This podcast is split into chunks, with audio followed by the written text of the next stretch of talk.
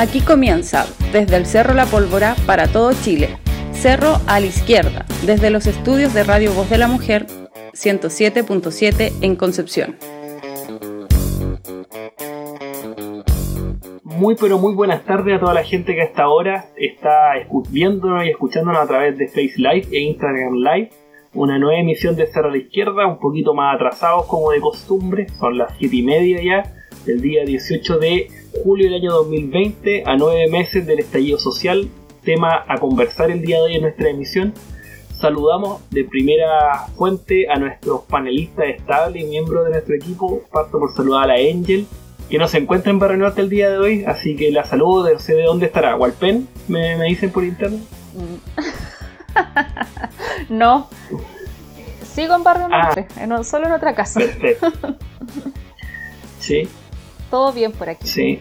Bueno, y saludamos también a nuestro DJ, eh, productor ejecutivo y mente creativa también de nuestro equipo, eh, Don Jano. ¿Cómo está DJ Jano? Bien, solo decir que esta media hora de tardanza respondió esencialmente a motivos técnicos más que, que de, de nuestra irresponsabilidad. De hecho, claro. la lluvia, las conexiones son complejas en estos tiempos. Sí, sobre todo pensando en mi caso que somos de sectores rurales y nos cuesta la conexión. De hecho yo estoy tuve que conectar mi teléfono para poder hablar. Suena. Mamá corta, estoy usando internet. Mamá corta, claro. A ese, a ese nivel estoy, a ese nivel estoy, está bueno. De hecho mi Windows, mi Windows 98 no da más. Estoy a full capacidad. Mira, el Nelson lo tira como talla, pero más lo que ha lisiado para instalar un juego que queríamos jugar online. El Age of Empires, que ya le sacó canas verdes. Muchas seis, el feriado estuve tonteando toda una tarde para poder instalar la tontera y no hubo caso. Ya estoy rendido. Tengo, estoy rendido. Sí, pero sabes que fuera de broma, el internet en zonas rurales o, o fuera de las grandes áreas metropolitanas es pero jodidísimo. Pues. Y por eso tanta imagen de gente que se sube a los techos de las casas como para tener conexión para que se han visto súper reproducidas en esta pandemia. Históricamente el internet es malo. En, de hecho, solo es bueno en Santiago, en Conce y en las grandes ciudades, porque hasta en Valparaíso es ahí nomás. Y eso que por ahí llega el internet a Chile, en Valpo. Ahí llega el cable. Claro, sí, pues pero pese a todo eso, estamos acá en esta tarde, estamos igual acá en Cerro a la Izquierda. Eh, el día de hoy, bueno, también saludar obviamente a la radio amigas que nos retransmiten semana a semana, Radio Valentina en Rangelmo, Radio Fiesta Mix en Nacimiento, Radio Oscar en San Fernando, Radio Sentipensares que desde Argentina también nos reproducen, Radio Villa Olímpica en Ñuñoa, eh, resumen que semana a semana eh, sube nuestros capítulos y mm, el Agencia de Noticias Medio a Medio también. Así que un saludo afectuoso a cada uno y de ellos. Y también a la gente que está escuchando Spotify, que cada vez es más grande. La comunidad de Spotify va subiendo en nuestro podcast en, en, esta red eh, para que lleve a Cerro en distintos puntos de esta cuarentena, eh, en distintos puntos de su casa por mientras, los que no pueden salir. Pero los que sí pueden, eh, Cerro ahí lo pueden llevar y están todos nuestros capítulos. Así que, y bien, muy bien editado. Así que esa es la, en la invitación.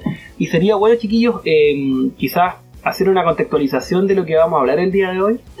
Eh, ya como bien decía, se cumplen nueve meses del inicio del estallido social y vale la pena hacer un análisis un poquito reflexivo, tanto para, atrás como para adelante, con respecto a lo que ha pasado, a los impactos que ha generado y lo que viene hacia adelante. Así que con esa introducción breve vamos a ir a una pequeña pausa musical en el podcast y volvemos para conversar acá a Cerro a la Izquierda en cuarentena. Con la canción del estallido. Suena el baile de los que sobran. Himno, himno oficial del estallido el año pasado. Sí. Y que todavía sigue. ¿No se merece tu familia lo mejor? Entonces, ¿por qué no los mejores huevos? Ahora, Egglands Best están disponibles en deliciosas opciones. Huevos clásicos, de gallina libre de jaula y orgánicos de Egglands, que ofrecen un sabor más delicioso y fresco de granja que le encantará a tu familia. En comparación con los huevos ordinarios, Egglands Best contiene la mejor nutrición como 6 veces más vitamina D, 10 veces más vitamina E y el doble de omega 3 y B12. Solo Egglands Best. Mejor sabor, mejor nutrición, mejores huevos. Visita egglandsbest.com para más información junto al derecho a vivir en paz puede ser ahí, está peleado. Ya, con eso vamos y volvemos.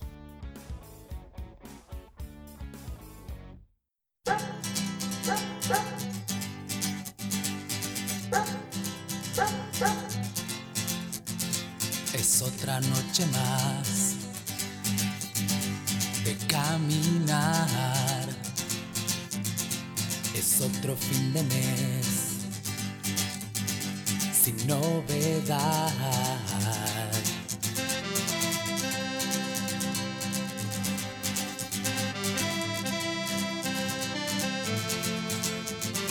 Mis amigos se quedaron igual que tú. Este año se les acabaron los juegos, los 12 juegos. Únanse al baile.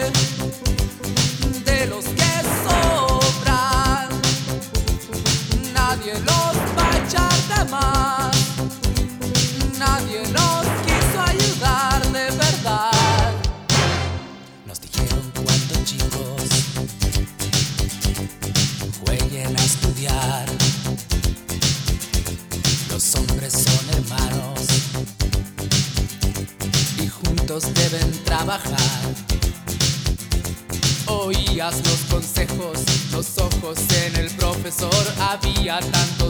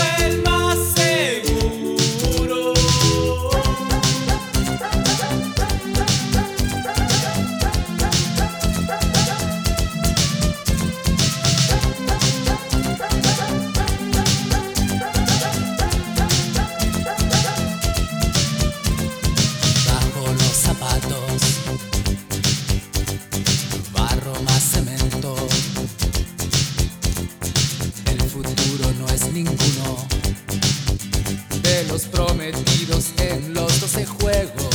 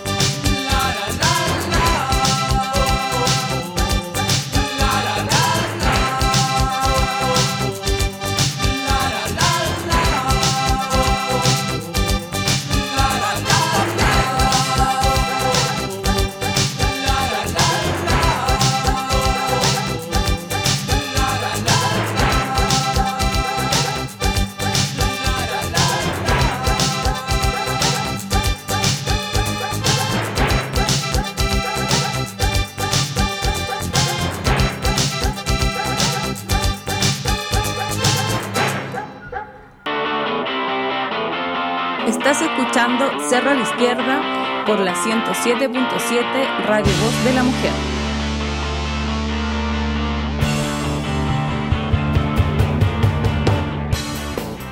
Bueno, volvemos a Cerro a la Izquierda, como bien decía, 18 de julio del año 2020, capítulo 33. Jano me corregirá, él lleva la cuenta en una planilla Excel respecto de cuántos son los capítulos que llevamos, pero No estamos acá. Eh, yo hace como tres capítulos que en las pausas coloco 33. No sé si será el número, pero está ahí. Parece. De este año, Parece- sí, de- Claro, sí. de, de este año este año especial en realidad en cuarentena con Cerro la Izquierda en dos emisiones, los días martes para la gente que nos está viendo y escuchando por primera vez, los días martes a partir de las 7 y los días sábados a partir de las 7 o de las 7 en adelante, digámoslo, eh, van a poder vernos y escuchar nuestro programa eh, Cerro a la Izquierda. Bueno, entremos de lleno, chiquillo, en, conversa y mm, bueno, como bien decíamos, se cumplen nueve meses del estallido social han pasado varias cosas. eh, sería bueno quizás hacer un primer análisis centrándonos un poco en alguna, algunos hechos quizás o en algunos datos que podamos tener respecto del impacto de esta revuelta social desde el 18 de octubre del año 2019. Y bueno, dejo esa pregunta. Por, por un lado, eh, ¿cuáles son ustedes creen, cuáles creen ustedes que son los temas que se han instalado a partir de esta revuelta social? Y por otro lado, eh, ¿qué lecciones o qué aprendizaje ustedes puede- han podido palpar en este caso, en este proceso ya que ya lleva nueve meses? Sí, mira, yo lo primero que me gustaría decir es que no estoy de acuerdo, por ejemplo, que se le llame como el retorno o un nuevo estallido. Cuando, como se habla, por ejemplo, si no aprueba o si no es despachado o firmado el proyecto del 10% de la AFP. Porque yo creo que nunca se ha acabado. Continúa. ¿Cachai? En octubre empezó un proceso de transformación que sigue una linealidad y que solamente se ha adaptado al nuevo contexto sanitario, pero no es que la, la, la movilización o las ansias de transformar del pueblo de Chile hayan, hayan- se haya visto interrumpida o suspendida. Como lo demostró las movilizaciones para presionar al Congreso, a la Cámara de Diputados en este caso, para que aprobara el proyecto del 10%, pues eso no... ¿Cuándo antes el pueblo había presionado al, al Congreso para que aprobaran, aprobara un proyecto. No sé. Eso en primera instancia, no sé si están de acuerdo ustedes al menos. Sí, yo estoy de acuerdo. Yo creo que no, no, no es uno nuevo, es algo que eh, ha estado sucediendo durante todo este tiempo de maneras diferentes, que se ha tenido que adaptar y readaptar a- de acuerdo a la, a la situación sanitaria que se encuentra el mundo en este momento, pero que no ha parado y eso, lo, bueno, lo, lo dice bien Jano, se representa la presión que se ha ejercido en el último tiempo hacia el Congreso pero también en, manifestaciones que se han eh, realizado de diferentes maneras. Eh, yo creo que una manifestación del propio estallido y de la resistencia que la gente está ejerciendo también tienen que ver con lo que hemos conversado en otras oportunidades, como las redes de apoyo solidario eh, que se han dado dentro de las mismas asambleas. que surgieron a propósito del estallido social, yo creo que esas son también manifestaciones de resistencia que se mantienen pero que se iniciaron en el estallido social, que se aprendieron o que se, no se aprendieron, se rememoraron, se refrescaron en la memoria y hoy día se ejerce, se hace el ejercicio de la resistencia del pueblo eh, estando todavía en este estallido social. Sí, de hecho, iba, yo concuerdo con el diagnóstico que se hace. O sea, yo creo que es un proceso que no está, es- no es que haya un estallido versión 2.0, sino que es un proceso continuo.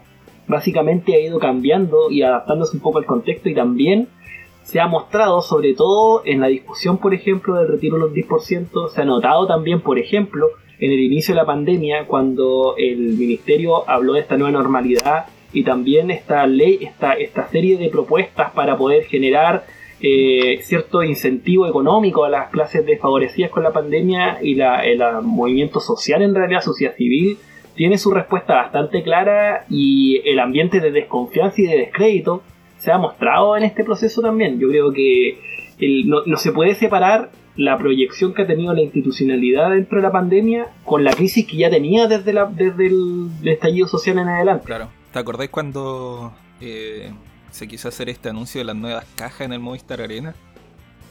Y Sí. que Piñera no pudo ir porque estaba todo el contorno al, al, al Parque O'Higgins eh, con cacerolazos fue y el presidente no podía hablar en medio de cacerolazos y eso fue hace cuánto, unas tres semanas más o menos, Sí, po. ¿cachai? Bueno, el, el- el hecho palpable también ahí, Jano, el hecho de que Piñera no ha salido de la... O sea, no ha hecho...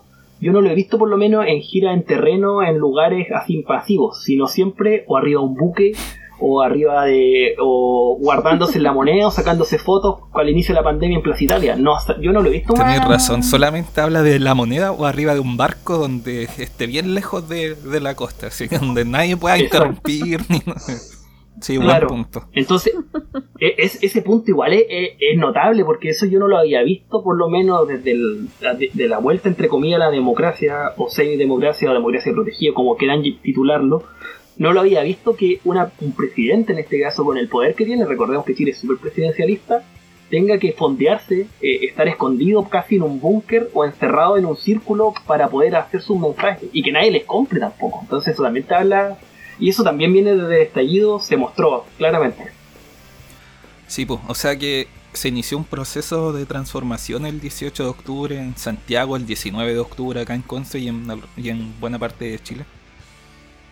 Que, que no tiene vuelta, pues es una fuerza popular tremenda, avasalladora. El, no, mi amigo Joaquín, que ha estado invitado un par de veces a este programa, decía, bueno, él es historiador, pues, y decía que el Congreso no votaba tan presionado desde el ruido de sable que no sentía una presión de que tiene que aprobar algo o va a quedar la escoba. Y claro, pues y en este caso esa presión la, la ejerció el pueblo de Chile. Hubo un, un ruido de cacerolas, se podría decir, para Claro. que aprobaran este proyecto y incluso haciendo darse vuelta a Moreira, pues Moreira, el, el niño símbolo de, de Pinochet, eh, del, que no me gusta este concepto, pero es como que representaba lo del Audi popular o que despectivamente, que no, no me gusta que se les diga así, se le dice facho pobre. Y mm, dándose vuelta y anunciando que va a votar a favor, pues eso si no es por la protesta, olvídenlo, no hubiese nacido de su corazón, no mutó y se volvió buena persona, solamente el Claro. miedo al- al- a la protesta. Bueno, de hecho, en las declaraciones que hizo habla un poco de este tema de la paz social o por el bien de la paz social lo está haciendo. De hecho, lo, lo, lo, lo habla así explícitamente. Y eso también te habla un poco, por ejemplo, en la promulgación de ciertas leyes o de, o de ciertas eh, iniciativas que demoraban muchos meses en el Congreso y que en todo este proceso se han tenido que apurar básicamente por la presión de la calle. O sea, eso también yo creo que un, es un efecto de este, del estallido social y que todavía no ha, no ha finalizado. Claro, y que demuestra que si uno presiona, eh, que la protesta siempre ha sido una forma de presión política, de hacer de una de las pocas eh, o de las más poderosas expresiones de- de- del poder del pueblo, del poder popular, es precisamente en la calle. Y que incluso metiendo ruido con una cacerola y, bueno, y también las barricadas, obviamente, y todas las protestas que, que ocurrieron esa noche, hizo que a pesar de toda la presión del gobierno, de incluso este fondo de 500 lucas y todo eso, y de la presión de la FP que rollan en la ilegalidad, eh, tuviera incluso más votos que cuando se, votó la idea de legislar. Pasó de 93 a 95, o sea que con toda la campaña que hicieron, les fue peor incluso. O sea que el pueblo chileno puede, si, o cualquier pueblo en cualquier lugar del mundo, si está eh, presionando de la manera sin soltar, ejerciendo como una fiscalización popular a sus autoridades, puede conseguir muchas cosas. Y, y espero que sea al principio esto solamente. ¿Qué, qué otro proceso, Angel, a ti te ha llamado la atención respecto de este proceso de, revuelta social? ¿O quizá algún proceso oculto que tú creas que sea necesario incorporar a, a la conversa? No, sabéis que yo estaba pensando más, más que en eso, estaba pensando como en las cuestiones invisibles que dejamos de conversar porque empezaron a aparecer cosas que son tan o más, no tan fundamentales de conversar. Por ejemplo, tenemos más de 8.000 personas muertas a propósito del coronavirus. Que es una 11.000 cifra según el DICE, o cerca de los 11.000. ¿Tú cachai? Que aquí hay tres cifras oficiales sí. de parte del Estado, una cuestión, Sí, una locura. ¿no? Sí, bueno, pero son bueno, alrededor de Entre 10.000 ocho y decir, sí. porque como es tan inexacto todo, claro, tan inexacto todo, eh, eh, entonces es como que hablar de las cifras del estallido social en cuanto a muertos, a tortura, a abuso sexual, a prisioneros, empezó a dejar de conversarse de cierta manera frente a esta situación extrema que también estamos viviendo hoy día. Recordemos que en este momento, según las cifras que entrega el gobierno, que siempre están puestas en duda porque ellos mismos después se autocorrigen, hay 1.400 y tantas personas conectadas a ventilación mecánica, 300 y tantas en, en situación, estado crítico de salud. Entonces, eh, dejamos de conversar de algunas cosas, cuestiones que, quedaron, que fueron quedando invisibilizadas en el tiempo, que no sé, po, por lo menos se habla de alrededor de 30 muertos a propósito del estallido social en ese contexto, atropellos y otros, o sea, eh, es muchas, mu- hay muchas víctimas también de- por parte del Estado, que también recordemos que todo lo que ha pasado con el coronavirus también hay una gran responsabilidad del Estado en el cómo reaccionó y cuáles fueron las estrategias, entonces ya se están echando a la espalda no sé cuántas miles de muertes, bueno, están acostumbrados, eh, de- recordemos que para la dictadura se echaron al- a, a la espalda miles de muertos también, entonces ocultar muertes pareciera que ellos es una de sus prácticas, una de sus estrategias, ocultar muertos y hacer invisible a los muertos. Y tenemos ya alrededor de 30 muertos a propósito del estallido, alrededor del 30 de, de- de enero se, se calculaba eso, habían 200, alrededor de 300, digamos, eh, personas que habían denunciado lesiones oculares, eh, que en su- fue alrededor del mundo una cuestión aberrante lo que pasó. Eh, ah, hubo mm, eh, 5.558 personas habrían sido sometidas a, a vejaciones, a violación de derechos humanos por parte de los agentes del Estado. Eh, o sea, estamos hablando de números, pero realmente, eh, ¿cómo podríamos decir? Sombríos, no sé cómo, no sé cómo decirlo. Y de esos 5.000 y tantos, 4.170 víctimas de carabineros. O sea, eh, los carabineros ejerciendo tortura, abuso y todo lo demás, y bueno, el resto son militares, PDI y así, o sea, siempre dentro de los agentes del Estado. Entonces, eh, y, y hubo eh, 134 casos de denuncia de tortura, eso es lo que llega a los tribunales, pero también tenemos que convenir que hay un montón de gente que no hace el proceso, es un proceso también muy doloroso y que hay que realizar, que es muy Conocemos un par de hecho personalmente. No vamos, a, dec- no Sí. vamos a decir los nombres al aire, pero nos conversaban todo lo que pasaron y estaban eh, pensando. Era tortura. Sí, pues, pero era tortura. Y estaban pensando Sí. si, si tomar acciones o no, y finalmente no lo hicieron. Y así, montones. Hay por lo menos dos muertes que se. personas que murieron mientras estaban detenidas en las mismas comisarías. No hay que olvidarlo. Eh, y todas estas- todos estos números que son. eh, que son terribles. Bueno, ocho- 800, más de 800 niños y adolescentes eh, torturados y, su, y también eh, denuncian que fueron víctimas de violación de los derechos humanos. Entonces, todas estas cifras también están ahí aún. Y lamentablemente estas cifras se unen a todas las muertes por coronavirus, que también eh, la, responsabilidad, la responsabilidad del Estado sigue estando allí. Entonces, si uno lo ve en, perspectiva, la deuda del Estado de Chile en este momento con todas las personas pues, que son, y, y hoy día son las mismas personas que están quedando desempleadas a propósito de la pandemia y la crisis social, que tienen suspendidas sus relaciones laborales, a las cuales no les llega eh, lo que debería llegarles desde el gobierno. Entonces son las mismas víctimas eh, golpeadas por segunda vez. Por- bueno, y por siempre, pero me refiero en el último tiempo. Primero, víctimas del Estado por protestar y por eh, hacer las demandas sociales justas, y luego además golpeadas por la pandemia, y por la cesantilla, y por la carencia económica, por el hambre, por el frío. Entonces, estamos hablando como dentro de la, misma clase, una cuestión de clase también hay ahí, po, que son las mismas personas que no son golpeadas por, el Estado, por, los agentes del Estado, por las malas gestiones de- del gobierno. Eso estaba pensando yo cuando estábamos, cuando ustedes estaban conversando, estaba recordando esas, cifras tan, tan terribles que tuvimos que, que anunciar en su momento y que seguimos ahí. Y, y todos los presos del estallido, que no recuerdo cuántos son, eran más de 2.000 personas presas y que les, a algunos les costó un montón que los dejaran libres en este contexto de pandemia, cuando incluso la ONU, la misma Michelle Bachelet lo decía, lo que se aconseja desde la ONU es que las personas que están en prisión preventiva eh, salgan, que pueden, eh, sean reemplazadas por otras medidas cautelares y a los presos del estallido los tuvieron presos hasta el final.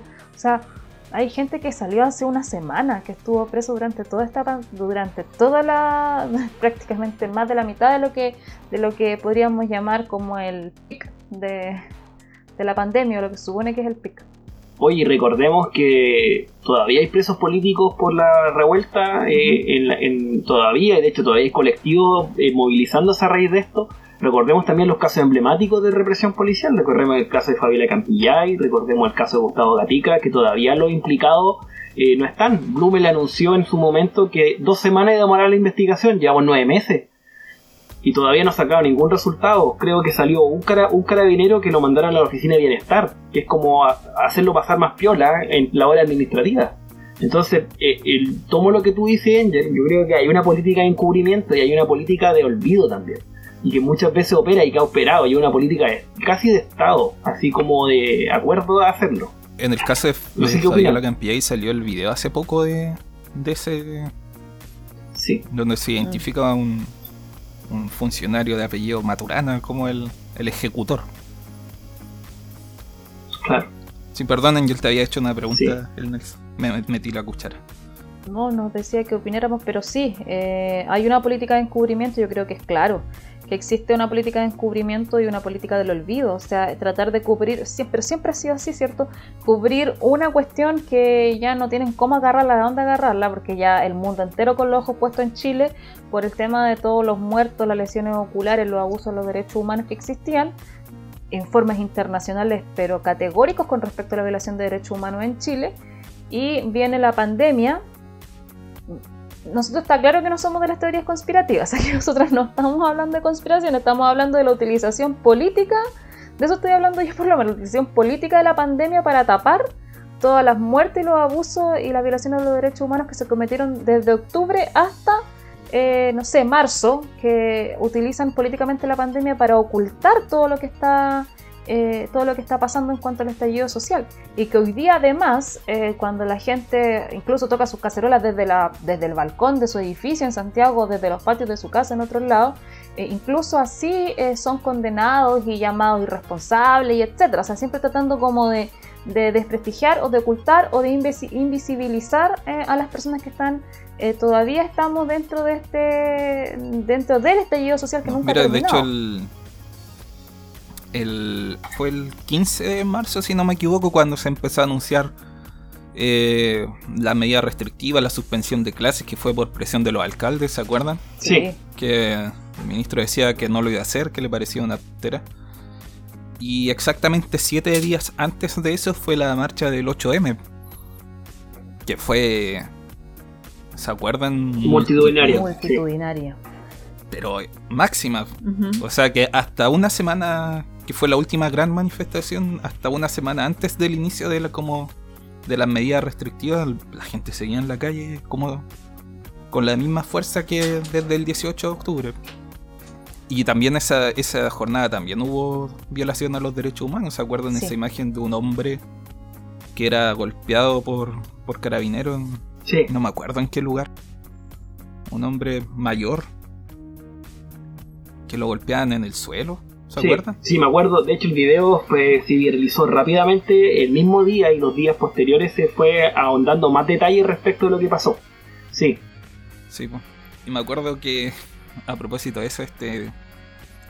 Este tipo que no sé cuál es su rol, es como un opinólogo, pero no tiene, no sé.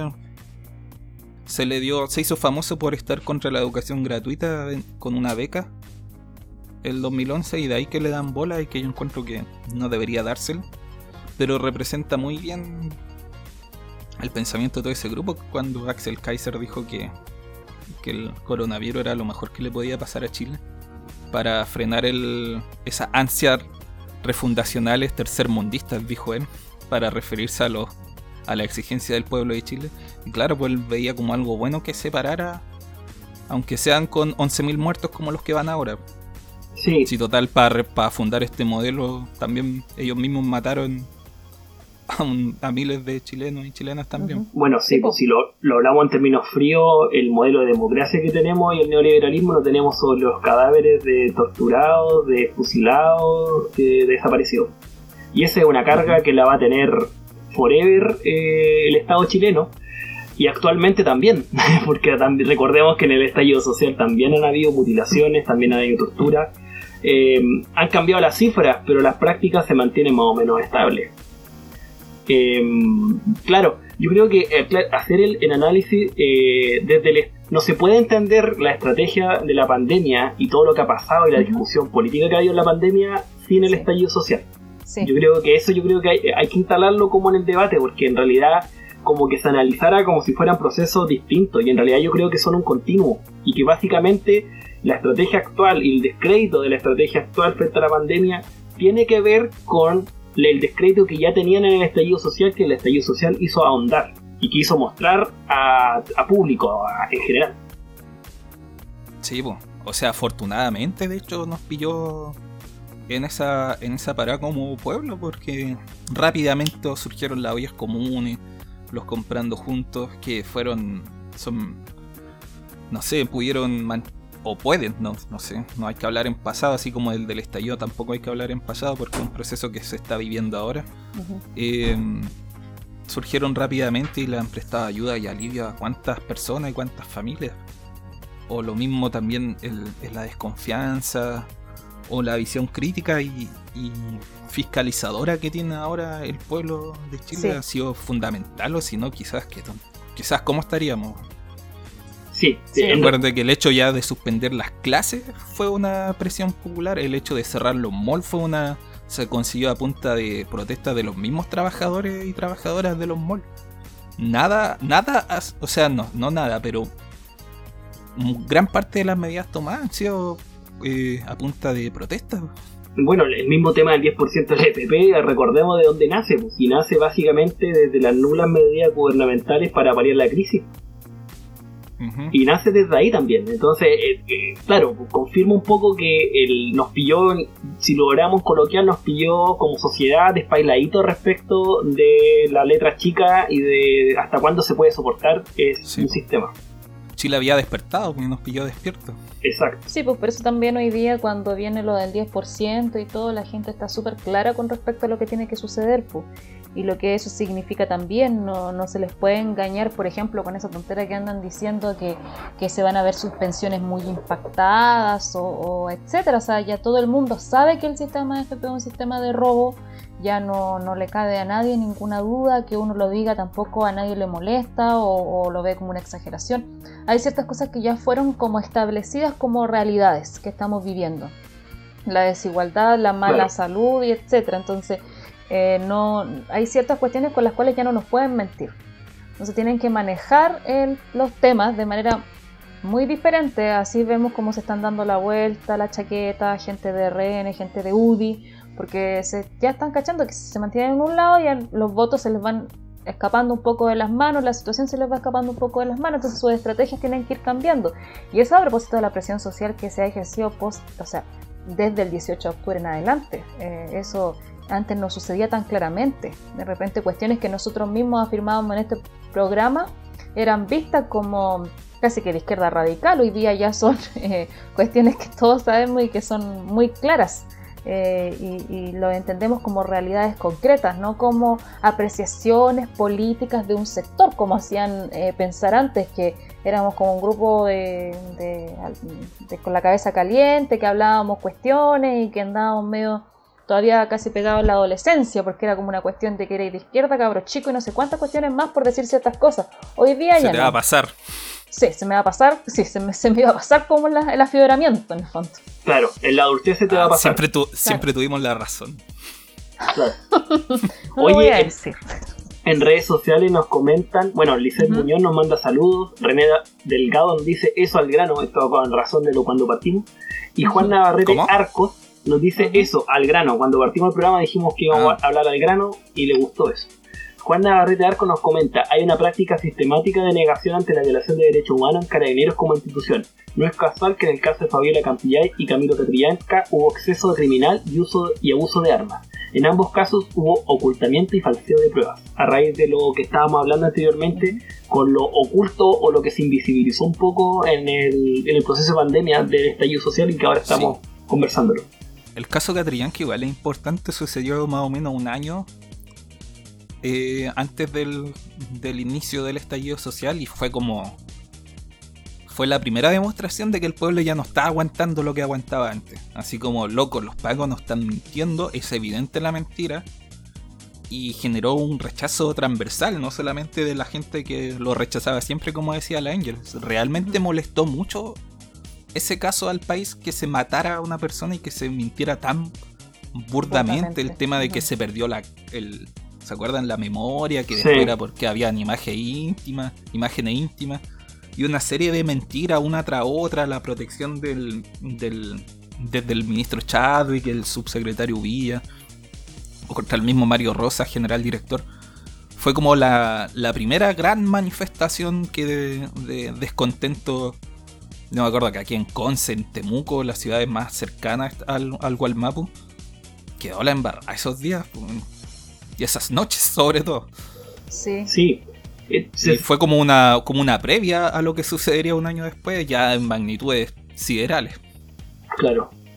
Sí, de hecho yo todavía me recuerdo el capítulo de Cerro a la Izquierda la semana previa, no, la misma semana del estallido social hablábamos de Ecuador y las lecciones que nos dejaba y lo importante que era tomar ese ejemplo y algunos temas que salían allá que eran importantes retomar. No pasaron ni cuatro días y teníamos el país incendiándose de punta a cabo. Sí, pero eh, ¿sabes qué? Yo debo decir que ya en el momento del auto, en el momento de autobombo, todo el mundo tiene derecho a 5 minutos de autobombo al día, me dijeron una vez. Démosle nomás. Eh, Este programa se ha caracterizado por adelantarse a, cosas que terminan ocurriendo. ¿eh? Lo dijimos con el plebiscito, con el fin de la constitución, lo hemos dicho en la semana pasada con el tema de, la, de, los, de los rebeldes de derecha que, eran todos de origen pobre o, no cuico al menos. Eh, y un montón de otras situaciones que no recuerdo en este momento, pero siempre hemos andado bien, bien certero, así que si quieres saber lo que va a pasar, no se pierda este programa. con nosotros. Podríamos tener como una sección. Sí. Sí. Oye, eh, otro tema que yo creo que del estallido también se ha heredado y bastante bien, y de hecho lo hablaba el Jano delante, tiene que ver un poco con la lógica y el surgimiento de las asambleas territoriales, y también de las acciones colectivas de autogestión y las acciones de apoyo mutuo, que surgieron en el contexto del estallido social y que, para buena fortuna, en realidad eh, se han mantenido en este contexto de pandemia y yo creo que también han sido actores relevantes para poder generar nuevas temáticas y poder generar una contestación efectiva a la institucionalidad porque muchas veces se hablaba que no habían interlocutores, pues en este caso sí tiene interlocutores y que han estado trabajando durante todos estos meses, así que yo creo, yo por lo menos yo pongo, un punto ahí en el en este resurgimiento un poco o, aparición de esta asamblea territorial. No sé qué opinan ustedes respecto de este, de este proceso. ¿Cómo lo ven? No, pues como dije delante, el, el, el hecho de que esta crisis sanitaria sin precedentes, la más grande de los últimos 100 años en el mundo, eh, no haya pillado con un tejido social, como dicen los sociólogos, em, bien más, más fuerte, más desarrollado, o al menos en un proceso de discusión y de formación de redes, fue súper fundamental. Si no hubiese, si no hubiese habido, yo lo pienso de verdad, si no hubiese habido estallido social en esta crisis, con el Estado absolutamente desprotección, de desinterés en el bienestar público de este modelo eh, económico, social. Em, me imagino un escenario terrible, terrible. Sin, sin entregas de ayuda, imagínate que apenas el tema de las cajas y esto que se está discutiendo. Em, no, es súper básico, súper mínimo y, se ha sobrevivido eh, mayoritariamente gracias a la, a la solidaridad y el apoyo mutuo del mismo pueblo. Yo creo que como hay un montón de manifestaciones concretas con respecto a eso, como decíamos, la red de comprando juntos, eh, las, las, ollas comunes que han resurgido por todos los territorios, pero también hay otras, por ejemplo, los, los live de las asambleas, de las asambleas que mantienen a la gente muy conectada que casi Mm. muchas asambleas hacen sus Sí. propias transmisiones de temas que les interesen y todo. Eso nos mantiene también a todos un poco más cuerdos, lúcidos y acompañados. Yo creo que eso es súper importante, eh, hacerlo que, que se esté haciendo también. O por ejemplo, no sé, hay redes de psicólogos que prestan ayuda eh, y un montón de otras cuestiones de manifestaciones que se concretas que se están realizando y que todo ese, ese fortalecimiento del tejido social ha permitido que esto eh, se pueda dar de esa manera porque no había que coordinar a toda la gente, la gente ya se había coordinado, ya se había conocido, ya, ya estaba trabajando juntas, ya se habían manifestado las voluntades de hacer cuestiones juntos, ya también se conocían e identificaban las necesidades. Entonces es muy diferente enfrentar una pandemia de esta manera que enfrentarla con el individualismo y la lejanía social que existía antes del, del- de- del inicio del estallido social. Sí, incluso apoyo para de, de grupos de mujeres, ¿cachai? Soli- De, no solamente como de acompañamiento, sino de asesorías legales, Sí. psicológicas, montones. Sí. Es increíble. Yo creo que vamos a salir muy fortalecidos como pueblo de todo esto, pero hay que cuidarse porque hay que sobrevivir. Claro, Exacto. sí, por supuesto que Oye, y ya que Jano comentaba su minuto de autobombo, yo creo que en el minuto de autobombo hay que también hacer un, en este caso en el estallido y en este proceso, un reconocimiento y un punto también a los medios de comunicación popular.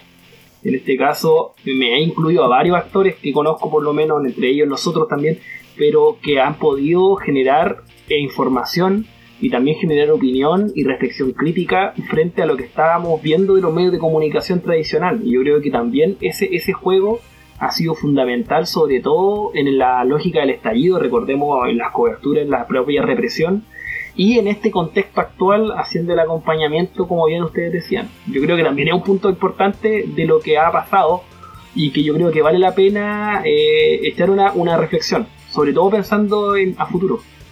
Mm. Sí, pues uno de los grandes damnificados y de donde apuntaban los dardos, por no decir los piedrazos, eh, durante, durante octubre, noviembre principalmente. Eh, aparte de, la, de las autoridades del Estado y, y económicas, también eran los medios de comunicación, pues había un descrédito, pero tal que ningún periodista se podía acercar a una manifestación porque era expulsado, era invitado a retirarse de manera Claro. no amigable. Eh, y sin embargo, cuando a los medios de comunicación eh, contrahegemónicos, no. Se confiaba en ellos, la gente andaba buscando información por otros lados. El rating de, los de las grandes de los canales de televisión era prácticamente cero. Bueno, en, en- en general porque casi, estaban casi todos en la calle, pero también porque no, no había interés en verlo. Ahora, en este contexto de confinamiento, ha, ha- ha vuelto sí a tener un poco más de poder la tele. Pero también la gente cacha todo el show que hay detrás, el, el show de imponer a Lavín como figura. Oye, pero también hay, hay que recordar Sí. una ganapo. Está Marcos Kremerman de Fundación Sol prácticamente de panelista en algunos canales y yo eso lo veo con muy buenos ojos. Yo creo que eso es, es espectacular, o sea, ese espacio, bueno, ese, la Fundación Sol es una, tiene muy buenos datos, son muy utilizados, son muy validados, es gente muy respetable, todo lo que, todo lo que ya sabemos, ¿cierto? Pero ese espacio en la televisión, yo creo que también eso se da a propósito del contexto del estallido social, porque la gente ya no le cree a la economista de la Universidad del Desarrollo, ¿cachai? Que se va a parar ahí a defender la AFP. Le crea a una persona que le está dando cifras ahí duras, que le dice que si iba, si iba a jubilar con 115, se va a jubilar con 112 mensual. Gente que le hable eh, las cosas más claramente y, en cuestión, y de manera técnica y que le diga las cifras reales. Y eso yo creo que también es un triunfo. Eh, verlos, yo el otro día comentamos por el chat de WhatsApp de Cerro Izquierda, decía, o sea, ver a Marcos Kremerman, que ha estado invitado en Cerro la Izquierda más de una vez, verlo conversando con Diana Boloco, a mí me parece por lo menos una imagen surrealista, pero...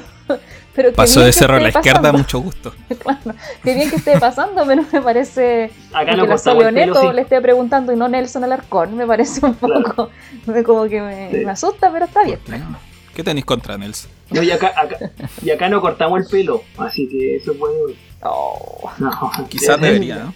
Y en una de esas, ¿eh? podríamos, podríamos hacerlo un día. O la barba. Claro. Sí. No. Es, sí, pues tienen más rating, pero nosotros también nos metimos ahí en el rating. Me sumo al carro del triunfo con Kremerman. No, yo creo que sí. Pero lo que también ha pasado, y eso también hay que verlo como contraofensiva, que ha sido la ya el, el- algunos canales mostrarse como son. En este caso, te cito el canal 13. El canal 13 como ya un vocero casi de la UDI de Libertad y Desarrollo. Si ya lo ya está, sí, pues está palpable. Isabel Pla, Marcela Cubillo. Y esos paneles donde la izquierda de Francisco Vidal te muestra un poquito que se, se sacó el cariz este democrático y objetivo Sí. y básicamente para defender lo que quieren defender, que son sus intereses. Francisco Vidal y Gabriel Silver, lo más a la izquierda que llegan. Claro. Exacto. De hecho, eh, me, me- no me, me suena que no hayan resucitado almorzando en el 13, ya ahí sería ya como... Sí, Ahí pero sí que se ¿cachai mostrarían que tal cual quieren, No. quieren ser. Claro. Sin intención de sonar ofensivo, o, tal vez sí, no sé, pero ¿cachai que los panelistas UDI que, que llevan, y las panelistas UDI que llevan a Canal 13 son pura gente derrotada? Isabel Pla, eh, Marcela Cubillo, em, Alaman, que no le resulta nada de lo que propone. Como que todos son como, como lo que votó la ola. Con derrotas seriales. Derroteros Sí, pues son, son como los expertos en perder aparecen ahí. Mm. Sí, eso es verdad también. Pero claro, eh, yo creo que quizá el estallido y el contexto ha servido uno para la gente tener claro más o menos en qué, en qué carril está cada uno de estos medios. Y por otro lado también el, el hecho de la atención mediática que han tenido los temas políticos. A mí me llamó mucho la atención esta discusión del 10%, el nivel de tensión y que tú lo veías ahí en el almuerzo familiar, lo veías ahí en la conversación con tu vecina, si ibas a comprar, te tocaba ir a comprar. Tú lo veías ahí ese, ese proceso y es interesante. Sí, Voy a apagar mi cámara y micrófono porque se me está descargando el computador, pero vuelvo en dos minutos. perfecto. Vale. Sigan ustedes. Ya, entonces e- ese, ese punto que yo, que yo le nombraba un poco la atención mediática frente frente a los temas sociales y políticos, yo no lo, por lo menos no había tocado evidenciarlo a tal nivel como lo ha sido en este proceso. No sé No, cómo lo veis tú, Angel, si No, lo ves sí. como un- De la misma manera, pues, o sea, yo creo que igual ahí yo estaba tirándolo a la broma, pero que Kremerman esté, eh, que alguien como de la oposición eh, de la fundación esté, tenga espacio en la televisión, quiere decir que la atención es tal que incluso Mega, que es un canal, o sea, sabemos que todos los canales de masa y medios de masa tienen una afinidad clara con respecto al gobierno y a las políticas de Estado en general. Entonces, eh, eso también responde a la atención que tú, que tú bien planteas en cuanto a la atención mediática. Eh, vemos discusiones y gente muy sulfurada en la televisión que en realidad están como entre RN y la UDI, como que en ese pequeño espacio puede existir mucha disputa, pero a propósito de que de cierta manera el escenario, la arena política está muy tensionada, entonces tienen que poner sus posiciones muy claramente y esta tensión también la obliga eh, la gente porque tienen que verse obligados a leer preguntas y comentarios de Twitter o de Instagram que son muy, eh, ¿cómo podríamos decir? Claros eh, y que los enfrentan mucho a sus posiciones. A eso voy, que se tensiona por, el, por, la presión social en el fondo, por la presión social que se está ejerciendo de distintas maneras por parte del público que los está viendo, que, está analizando los medios de comunicación.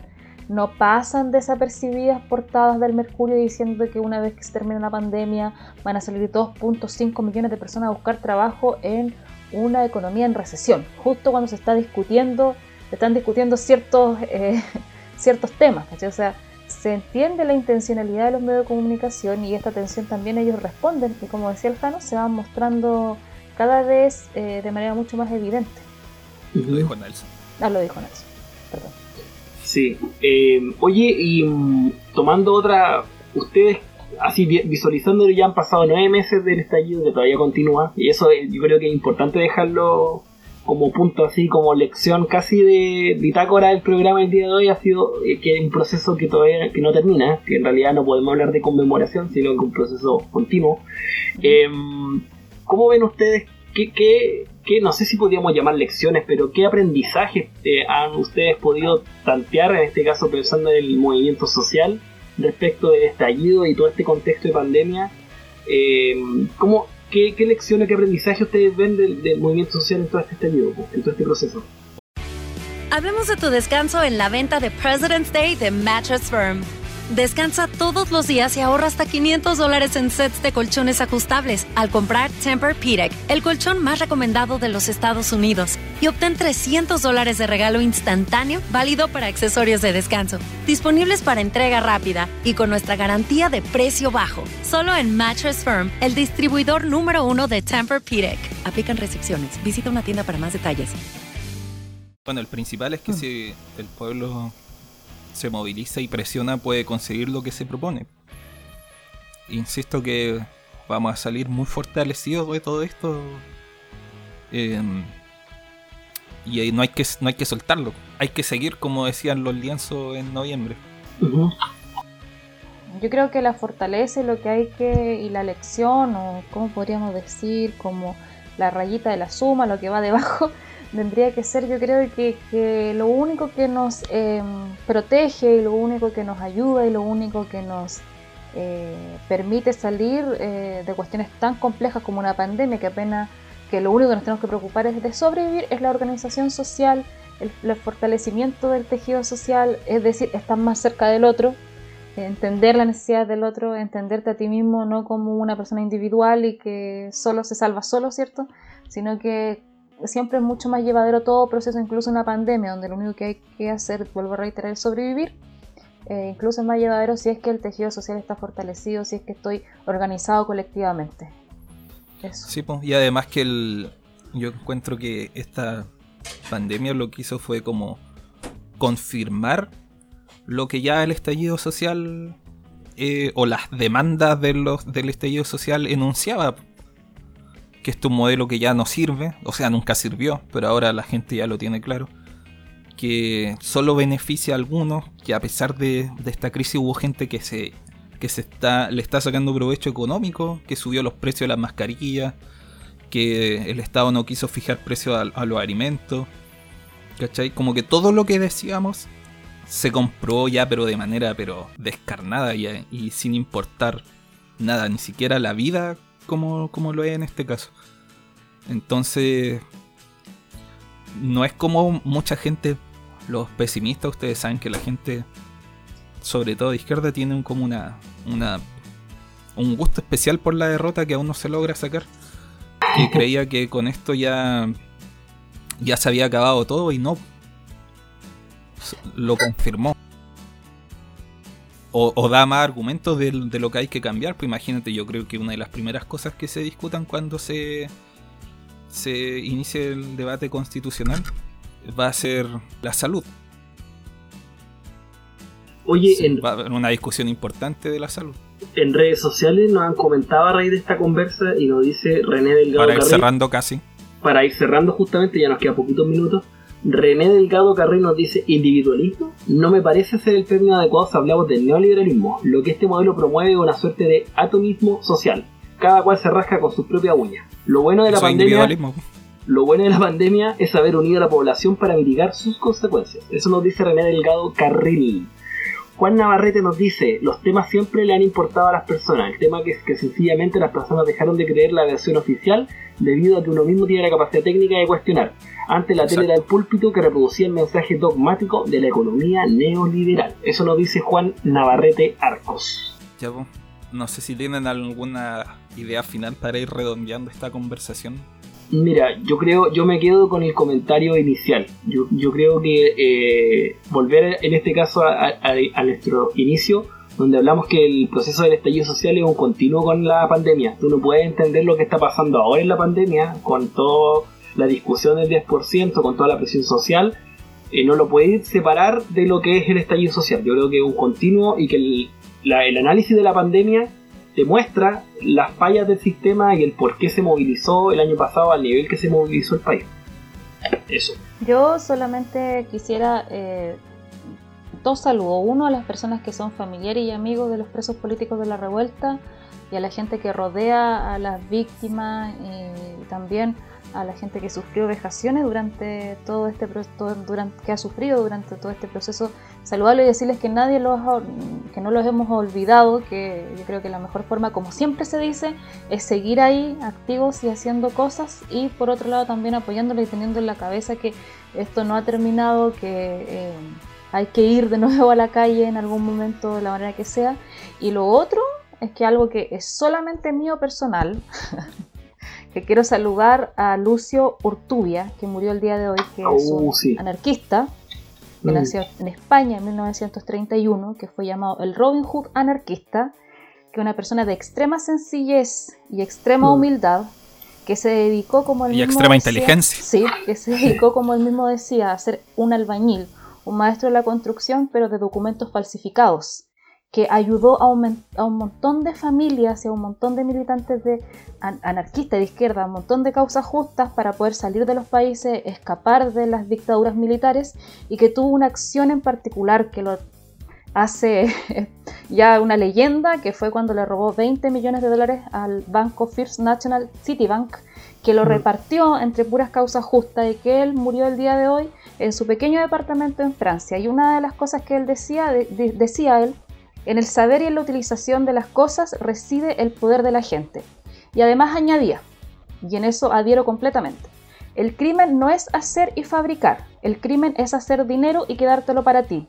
Lo demás es precioso. Burlarse de las autoridades, burlarse de los bancos, burlarse de las injusticias es precioso. Así que saludo a toda la gente que lo está recordando y, y qué más. Hay un montón de documentales, ahí pueden ver toda la gran obra de este anarquista Lucio Urtubia. Eso, con Ujú. eso yo quería cerrar. Sí. Hoy yo decir que se le teme a que si no se aprueba va a quedar la embarrada en la calle y todo eso, el tema del 10%.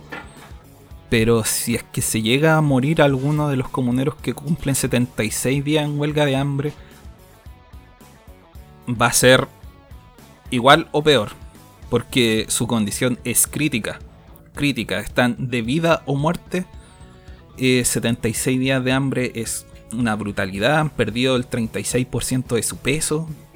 Eh, y según los médicos que, que visitan, eh, su condición es de mucha gravedad, así que ojo ahí también. Oye, y mira, les quiero mostrar a alguien que me... Ven. Que estuvo todo el rato aquí, me tenía nervioso si es que aparecía o no, pero A ver. ¿Quién? A ver, a ver, a ver, a ver. no se ve, ¿o ¿no? A ver. Quiero verlo. No. Sí, yo igual quiero verlo, a ver qué es. ¡Ah! ¡Qué individuo! ¡Mira! A ver, lo retabas. Muere- Mira la cámara. No. Mira, lo estaba ahí retando a él. le Mira. Yo decía, ¿quién está haciendo callar? Todo acá. Ah, te estuve acompañando todo el Te da besitos. El Nelson lo conoce. Sí, yo tuve la ¿Cómo se ocasión de conocerlo e interactuar con él. Es, un- es gigantón, pero es muy tierno. ¿Cómo se llama? El tigre. El, el. Tenía nombre, ¿eh? Fue adoptado. Bonito. Eso nomás era. ya, pues, oye, cerramos como siempre con música eh, penquista. Vamos a ir con una canción que fue casi profética porque salió como dos meses o un mes antes del inicio del estallido social de esta banda tomesina. Metacumbia. Y ya van a ver. Ya van. Ya ver. Las balas que no tienen ta, ta, ta. La cantamos por mientras acá porque en Claro. Facebook no se va a escuchar, pero en el podcast sí. Yo bailo. Ahí va a estar completa. Claro. El martes a las 19 horas, un nuevo capítulo de Cerro a la Izquierda. Muchas gracias por habernos acompañado. Suscríbase, póngale me gusta, comparta y difunda. Es idea. Un abrazo. Saludos, cuídense.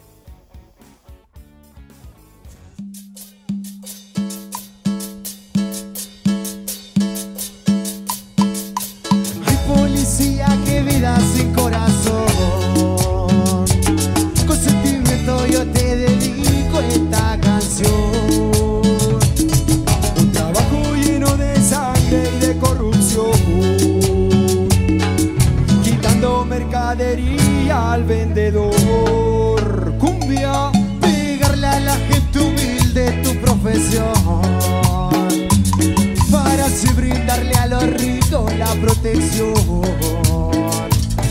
y pégale al pueblo mapuche tu misión. ¿Para qué? Para así cuidarle el negocio al patrón. Dice, ya va.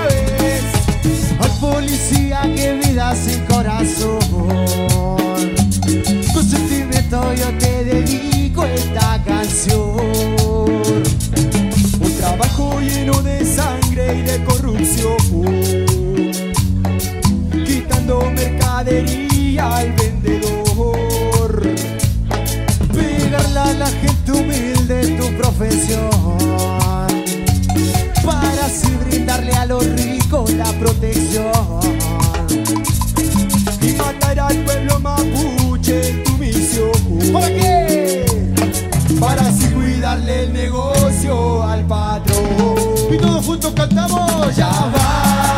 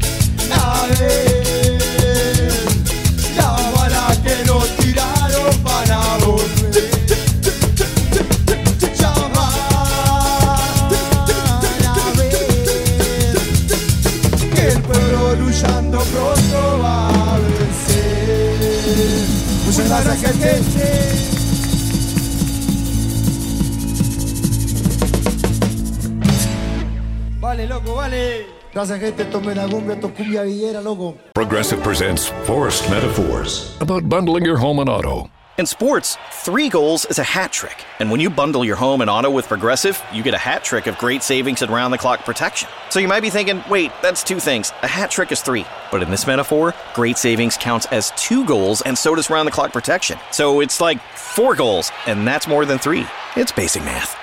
Forced Metaphors. Presented by Progressive. Bundle and protect today. Progressive Casualty Insurance Company and affiliates. Discount not available in all states or situations.